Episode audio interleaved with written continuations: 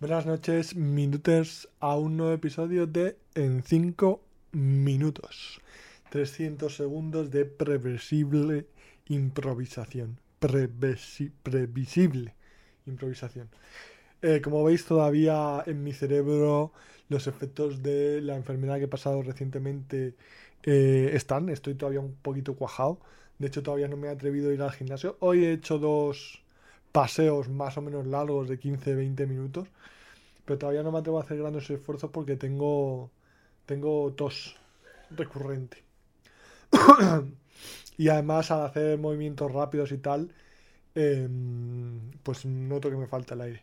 La que está muy tocada y a lo mejor la oís de fondo toser es mi novia otra vez, que fue la que introduzco, introduzco, introdujo em, este mal en la casa a mediados de diciembre. Cuando ya parecía que se libraba ella, me lo pegó a mí y cuando me libré yo se lo volví a pegar a ella.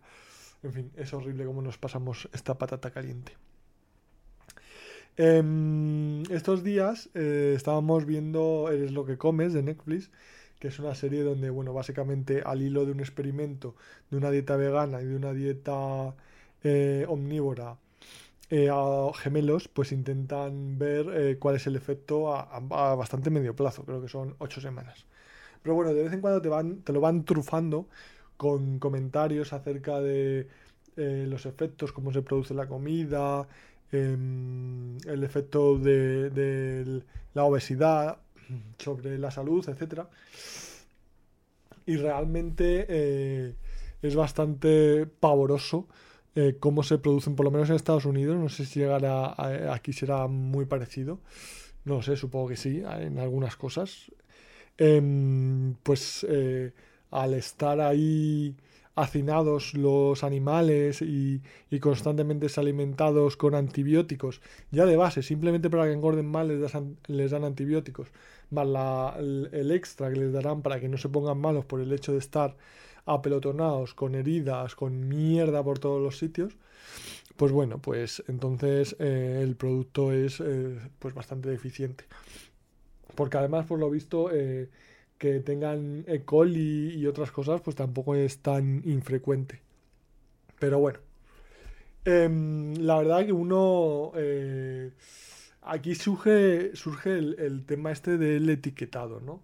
Em, a ver, yo creo que el consumidor eh, tiene derecho a conocer cómo es el producto que está consumiendo, cuáles son sus características. Y esto que han hecho de las letras de la A a la F o a donde sea, para mayor o menor carácter nutritivo, no está funcionando del todo bien.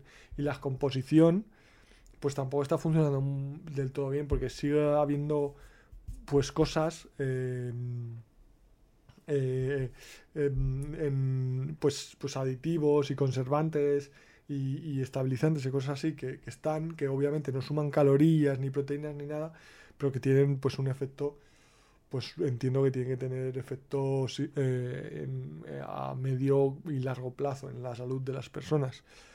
Entonces, obviamente los consumidores tendrían que tener, y eso es algo que me he planteado mucho con la comida y con todo.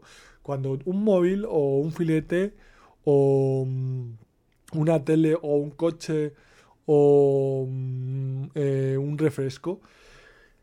O sea, hasta cierto punto me parece razonable que el cliente tenga derecho, porque forma parte de la decisión de consumo, de saber, de poder tracear, ¿no? O sea, esto de qué país, no solo de qué país origen, cómo, qué, qué significa exactamente, eh, se ha destruido el Amazonas, eh, cuántos litros de tierras han tenido que remover para conseguir los minerales, cómo se recicla, si se puede reciclar, eh, si esto lo tira un río, cuánto contamina, obviamente no puedes tener, pues, es, es, algo idealista, ¿no? No puedes tener ahí un manual simplemente para tomar cada decisión de consumo, bueno, no sería práctico si la gente no, si no leemos muchas veces las meras etiquetas con una letra o, o, las grasas, pues nos vamos a poner a leer todo esto.